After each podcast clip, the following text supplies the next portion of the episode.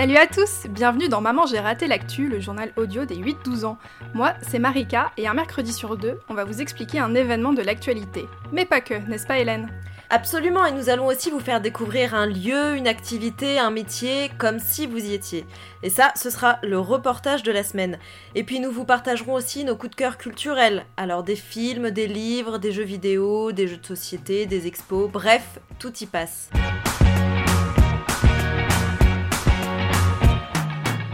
Bonjour à tous Bonjour chers auditeurs Alors j'adresse un coucou spécial à Castille qui nous a écrit par mail pour nous dire des trucs trop gentils et notamment que Maman j'ai raté l'actu était vraiment mieux que TF1, c'était euh, sa confirmation. Alors euh, quand on sait que le journal de TF1 est le plus regardé d'Europe, euh, personnellement quand je reçois ce genre de message, je suis super contente et très fière. Et sur Apple Podcast, Rose BG, on kiffe ton commentaire super coloré et plein de cœur. Bon alors Hélène, comment ça va toi depuis la dernière fois? Bah écoute, euh, ça va super, d'autant plus que ça y est, j'ai fait ma première dose de vaccin contre la Covid. Ah ouais? Bah écoute, euh, j'ai hâte que tu nous racontes ça. Moi j'y vais euh, mercredi. Et j'avoue, c'est un peu stressant les aiguilles quand même. Alors pour ma part, je vais répondre à la question d'Annès sur le foot. Mais qu'est-ce qui arrive aux joueurs quand ils se blessent? Ah, j'avoue, quand ton corps, euh, qui est ton principal outil pour faire ton métier, euh, te lâche, bah comment tu fais du coup? Bon, et en tout cas pour terminer, euh, je vais comme souvent vous inciter à mettre le nez dehors pour compter les oiseaux cette fois-ci. Oui.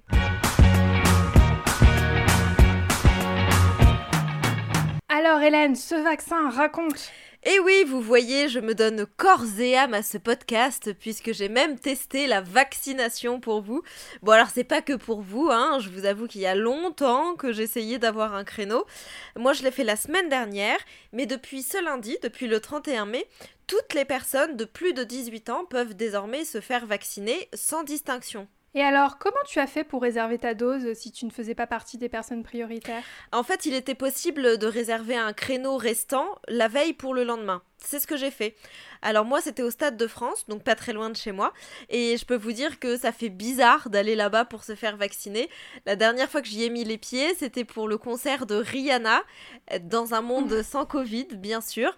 Alors, pour me rassurer, je vous ai emmené avec moi. Bonjour monsieur, j'ai rendez-vous à 15h45.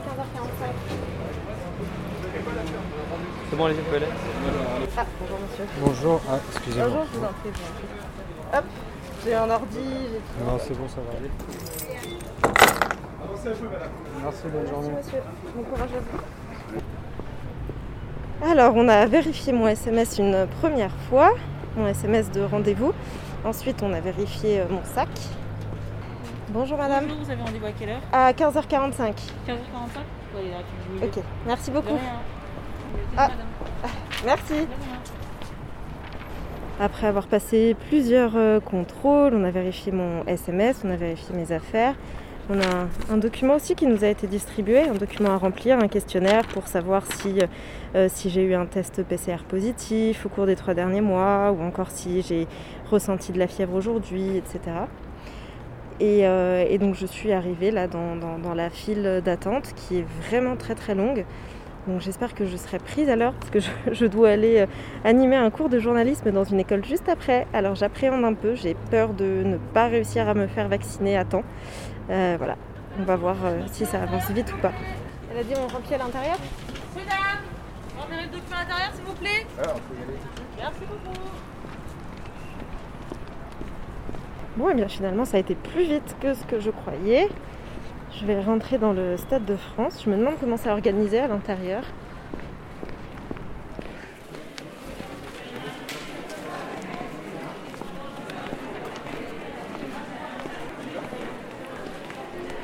Alors je descends encore un peu plus dans les entrailles du Stade de France. Et euh, en l'occurrence, il y a euh, tout un tas de bureaux qui sont là en face de moi et qui reçoivent les personnes. Je suppose que c'est pour euh, vérifier la carte vitale, ce genre de choses. Ensuite, à ma droite, il y a une salle avec plein de gens qui attendent. Je suppose que chaque personne est appelée individuellement en fonction de son heure prévue et puis de son heure d'arrivée aussi peut-être. Et à ma gauche, c'est la même chose. Les gens sont installés. Bonjour. Je prends votre pièce d'identité s'il vous plaît. C'est la première injection Oui, Vous avez déjà eu le Covid du tout. Votre numéro c'est bien le 06 13 92 Oui, c'est ça. et l'adresse 65B rue de Strasbourg. Oui, c'est ça. Ça, ce sera donné au médecin. Vous avez rien à remplir c'est le médecin qui remplira. Du coup, vous allez faire la queue juste derrière. Ok, merci. Et à votre avis, euh, on passe à peu près aux heures prévues ou pas trop Vous avez rendez-vous à quelle heure 45. Ouais, peut-être un peu plus, peut-être 10 minutes. Ah ok, bon ça va, très bien. Super. Euh, ça- C'est assez rapide, hein. il y a du monde, mais ça va vite. Ok, merci beaucoup madame. Bonne journée. Bon courage. Alors en réalité, les gens qui attendent, ils n'attendent pas pour être vaccinés, les gens assis, ils attendent euh, pour voir si, euh, c'est ce qu'ils appellent la zone de surveillance en fait, c'est pour voir si les gens ont un effet secondaire ou pas au vaccin. Donc le temps euh, peut être de 15 ou 30 minutes apparemment en fonction des personnes. Est-ce que vous avez eu le Covid? Est-ce qu'on vous a vacciné récemment? Aujourd'hui, c'est votre première injection pour le Covid? Donc, vous aurez deux doses en tout. Vous travaillez pour la santé? Euh, pas de vaccination récente, pas de traitement particulier. Vous ne pensez pas être enceinte Ok. Voilà, et vous pouvez aller, euh, l'injection, c'est tout droit. De rien, au revoir.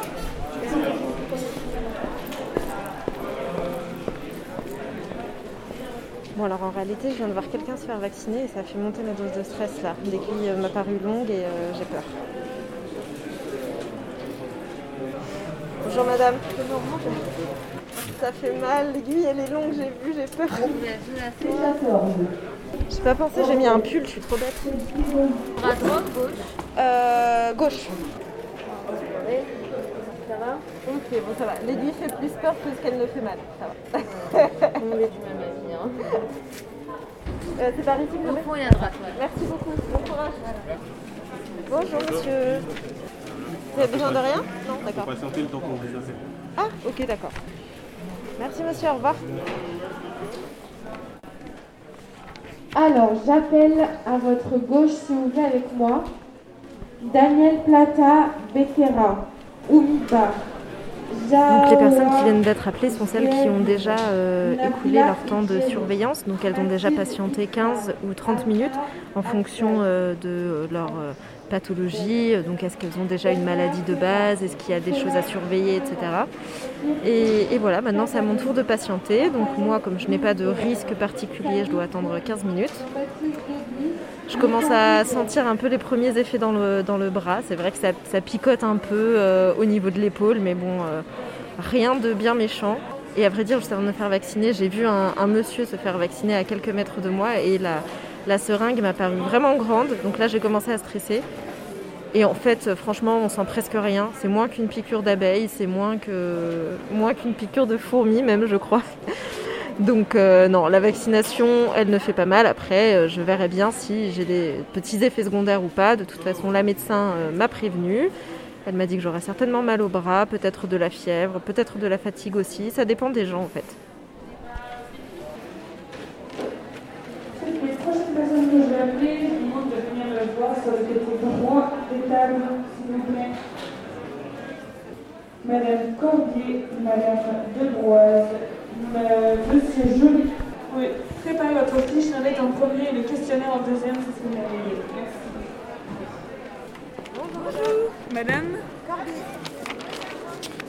Voilà pour vous. Au revoir, madame. Merci.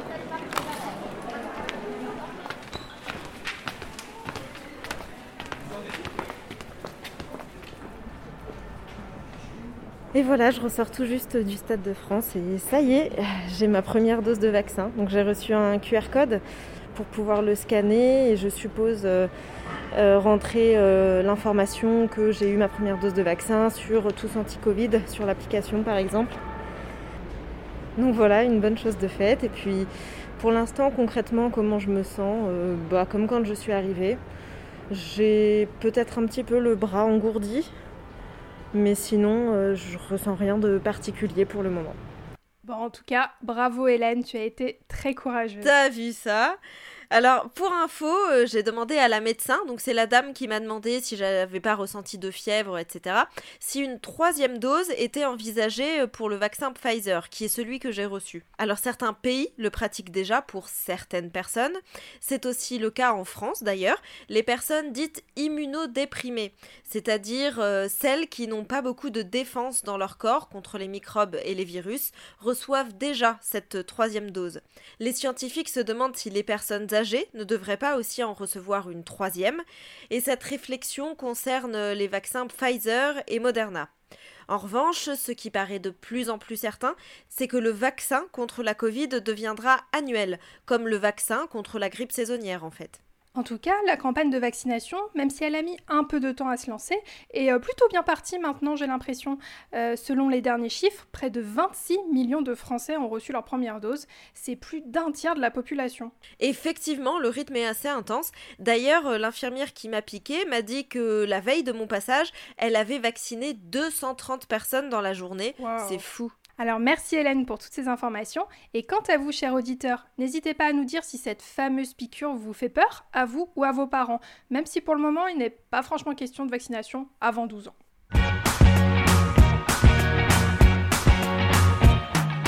Chaque semaine, un jeune auditeur comme toi nous pose une question. Voici la question de la semaine. Je m'appelle Annès, j'ai 8 ans, je suis en CE2B. Qu'est-ce qui arrive aux joueurs de foot quand ils sont blessés Euh, Marika, Marika, euh, pourquoi je te vois sortir un maillot et un drapeau français là? Mais parce que l'Euro de football approche, Hélène Ah. Ça commence le 11 juin prochain Mais on est d'accord qu'on n'entend presque pas parler? Alors c'est vrai qu'avec la crise sanitaire, on a l'impression que ce n'est pas vraiment la priorité. Alors on parle d'Euro après. Je laisse l'intervenant de cette semaine répondre à Annès. Salut Annès, je m'appelle Alexis Fèvre, je suis entraîneur de football dans le club de Saint-Priest. Donc pour répondre à ta question de ce qui arrive aux joueurs de football lorsqu'ils se blessent, la première chose à faire c'est qu'il aille voir le médecin. Comme ça le médecin va pouvoir lui dire euh, quelle est la blessure, où il a mal et le temps d'arrêt où le joueur va devoir arrêter le football. Et ensuite il y a différentes étapes avant de pouvoir euh, rejouer complètement. Et c'est là que l'entraîneur il intervient. Il va pouvoir lui faire des petits exercices adaptés pour, euh, pour soigner sa blessure progressivement avant de pouvoir rejouer complètement au football. Donc l'idée c'est que le joueur se blesse, il s'arrête, il voit son médecin, il se soigne et après il repratique avec son entraîneur pour pouvoir euh, reprendre le football euh, très progressivement pour éviter de se refaire mal dans un premier temps et puis pour de nouveau être au, au top de sa forme pour être prêt à faire des matchs à pleine intensité avec tous ses moyens. Alors, je pense qu'ici, on a dû tous et toutes voir un match de football dans sa vie, hein, que ce soit au stade ou à la télévision. Et le football étant un sport, eh bien qui dit sport dit risque de se blesser. Alors parfois, on peut voir des joueurs se faire mal et continuer à jouer après quelques secondes. Parfois, c'est un peu plus grave et euh, on vient chercher euh, le joueur sur le terrain avec un brancard. Alors les joueurs se font aussi parfois mal pendant l'entraînement d'ailleurs. On entend Alexis Fèvre parler de médecin, donc il faut savoir que quand c'est son métier, aux joueurs de jouer au football, il voit un médecin du sport. Oui, oui, oui, ça existe, et euh, cela peut arriver, un kinésithérapeute. Alors vu que j'avais entendu parler de centres où les joueurs allaient quand ils étaient blessés, j'ai demandé aussi à Alexis Fèvre si les joueurs restaient chez eux dans ce cas-là, ou s'ils allaient bel et bien dans un centre. Alors ça, c'est le médecin qui va le déterminer. Au départ, en général, ce qui se passe, c'est que le médecin va dire, euh, par exemple, au joueur, bah, tu restes une semaine chez toi. Et euh, ensuite, il va pouvoir retourner euh, sur les terrains ou alors dans des centres spécialisés pour les retours de blessures, avec par exemple des kinésithérapeutes, des ostéopathes, etc., d'autres médecins. Alors s'ils vont dans des centres, ce sont des centres spécialisés pour les sportifs. Alors si on parle d'un joueur semi-pro, c'est-à-dire qui est payé pour faire du sport, mais qui doit faire un autre métier à côté pour gagner correctement sa vie, ou alors si on parle d'un professionnel, eh ben c'est son club qui paye les soins quand il se fait mal. Mais si c'est un joueur euh, amateur comme vous et moi, c'est lui qui doit payer pour aller dans un tel centre. Autre chose à savoir, c'est que la blessure qui arrive le plus souvent, c'est l'entorse de la cheville. Donc en fait, c'est la cheville qui se tord. Euh, Tout cela donc nous amène à parler d'euro. Alors oui, c'est une première dans l'histoire de la compétition. L'Euro va se dérouler entre le 11 juin et le 11 juillet prochain dans 11 villes d'Europe. Ça fait beaucoup de 11 tout ça. Il y a plusieurs groupes dans, dans l'euro. Euh, les pays de chaque groupe jouent entre eux, et puis ensuite les meilleurs de chaque groupe jouent entre eux, etc., etc., jusqu'à arriver à la fameuse finale. Alors si vous êtes pour la France, euh, sachez que la France est dans le groupe de l'Allemagne, de la Hongrie et du Portugal. Alors je vous rappelle que lors de l'Euro 2016, donc euh, le dernier Euro, euh, le Portugal a éliminé la France en finale. Aïe. Alors pour euh, la petite, euh, ouais, la petite anecdote, j'étais en colonie de vacances et oui, j'ai été animatrice pendant mes études et je peux vous dire que l'ambiance n'était pas top après la défaite de la France parce que bah, tous les enfants pleuraient. non Et oui. Alors si vous voulez soutenir la France, elle joue son premier match de l'Euro le 15 juin contre l'Allemagne. Si vous êtes en France, c'est sur M6. Nos amis belges joueront le samedi 12 juin contre la Russie et le même jour, nos amis suisses joueront contre le Pays de Galles. Alors si vous n'aimez pas le foot, c'est pas grave. Si comme moi, vous aimez bien mais vous n'y connaissez pas grand-chose, bah pas de souci. Et si vous adorez le foot, j'espère que vous allez bien profiter de ce mois de sport. Euh, Hélène, si ça t'intéresse, j'espère qu'on pourra regarder quelques matchs ensemble. Oui, j'ai quelques souvenirs de matchs de la Coupe du Monde qu'on avait regardé ensemble avec les copains, c'était trop bien. ah oui, c'est vrai. Bon, et si toi aussi tu as une question à nous poser, jeune auditeur, envoie-nous un mail à mamangeratelactu@gmail.com avec ton nom, ton âge, ta classe et ta question, le tout dans un message audio.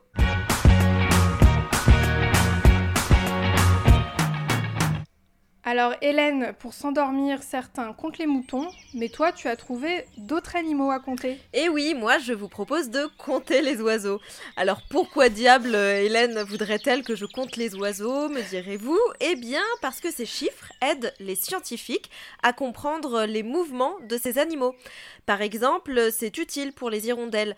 Je ne sais pas si vous le savez, mais les hirondelles ne viennent en France qu'au beau jour. Le reste de l'année, pendant l'hiver, elles vivent en Afrique ou en Asie, là où il fait bien plus chaud.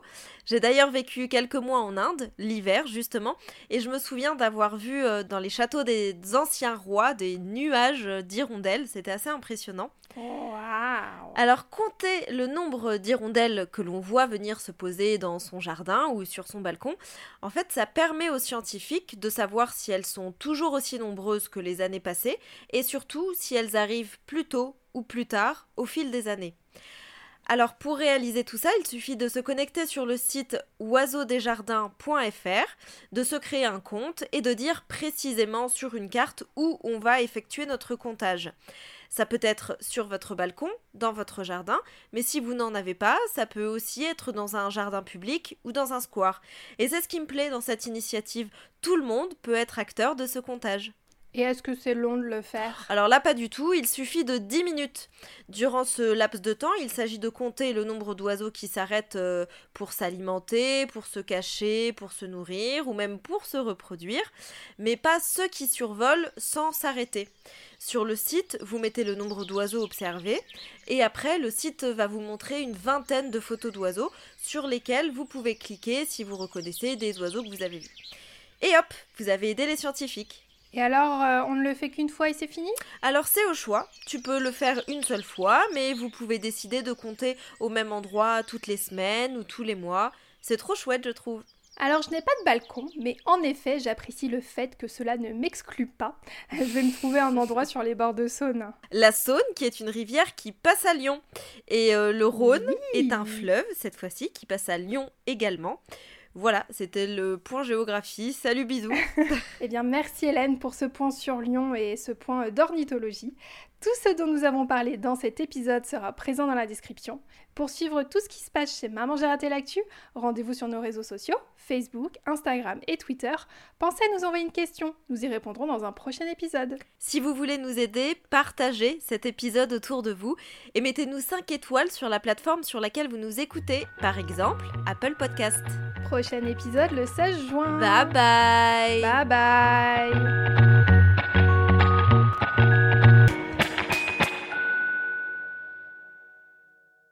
Retrouvez-nous sur Déclic Radio 101.fm dans la vallée du Rhône le mercredi à 15h.